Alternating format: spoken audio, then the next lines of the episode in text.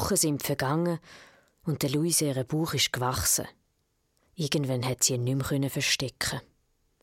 Vermutlich ist ein von den Männern zum Patron und der ist zu den Behörden.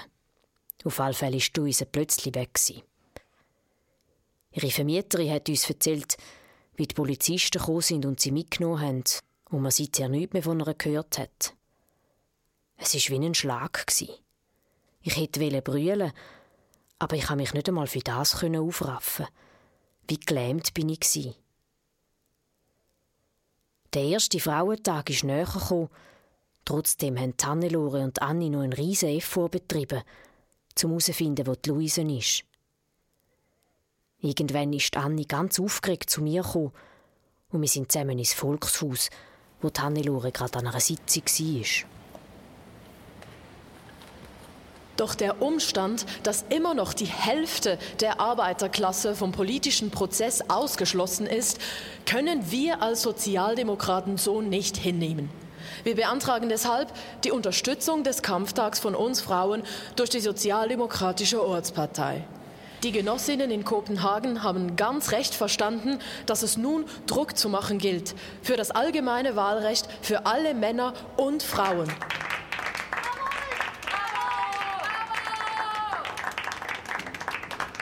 Ruhe, Ruhe. Besten Dank, Genossin Spät. Es ist auf der Liste. Für die Gegenrede der Genosse Moser. Genosse Moser, Sie haben das Wort. Mein Dank an die Sitzungsleitung und auch an die Ortspartei Winterthur. Ich denke, wir sind uns alle einig, dass das Ziel vom allgemeinen Wahlrecht durchaus im Sinn der sozialdemokratischen Partei ist.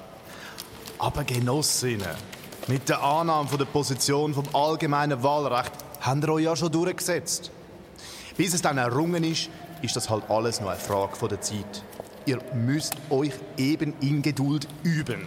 Geduld und Zeit sagst, das braucht's. Aber wie viel Zeit wird Hannelore das denn noch miterleben? Oder ich?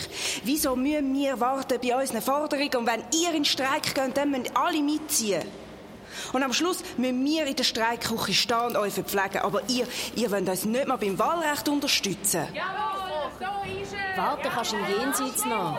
Was nicht darf passieren. Dass andere Projekte im parlamentarischen Rahmen nicht möglich werden, weil sich die Partei zu kompromisslos und zu radikal gibt. Da müsst ihr schon den Genossen vertrauen, die die Arbeit auch machen. Wir müssen sagen, dass wir für das Frauenwahlrecht sind, sicher. Aber wir dürfen doch nicht riskieren, dass wir Teil der mühsam erkämpften Verankerung unter den Arbeitern verlieren, weil wir nicht nur das Frauenwahlrecht wollen, sondern es nur am liebsten gestern hätten. Wir dürfen uns nicht den Ruf, den wir so mühsam erarbeitet haben im Staatswesen, durch so eine hoffnungslose Rebellion verspielen.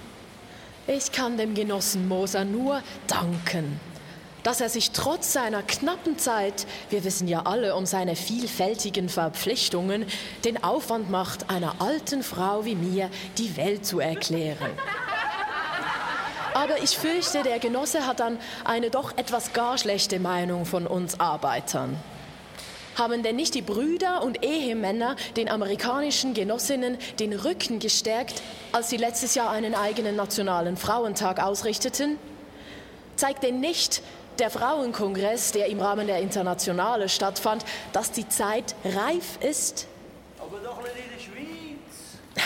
Wenn wir uns immer auf diesen Sonderfall herausreden, dann wird immer einer bleiben. Und ich kann euch sagen, dass ganz oft wir Arbeiterinnen die Zeche für diesen Sonderfall zahlen müssen. Und wenn nicht einmal wir Sozialistinnen und Sozialisten wagen, dagegen zu rebellieren, wer tut es dann? Wer steht dann ein für die Millionen aus den hungernden Massen? Wer steht dann ein für die Arbeiter? Wer für die Frauen? Wir müssen rebellieren. Das Glück braucht die Rebellion wie der Körper den Sauerstoff. Besten Dank an die Genossin Spätz. Wir kommen zum Abstimmen. Ah, Martha, du hast es noch geschafft. Anni hat gesagt, du hast etwas über die Luise herausgefunden.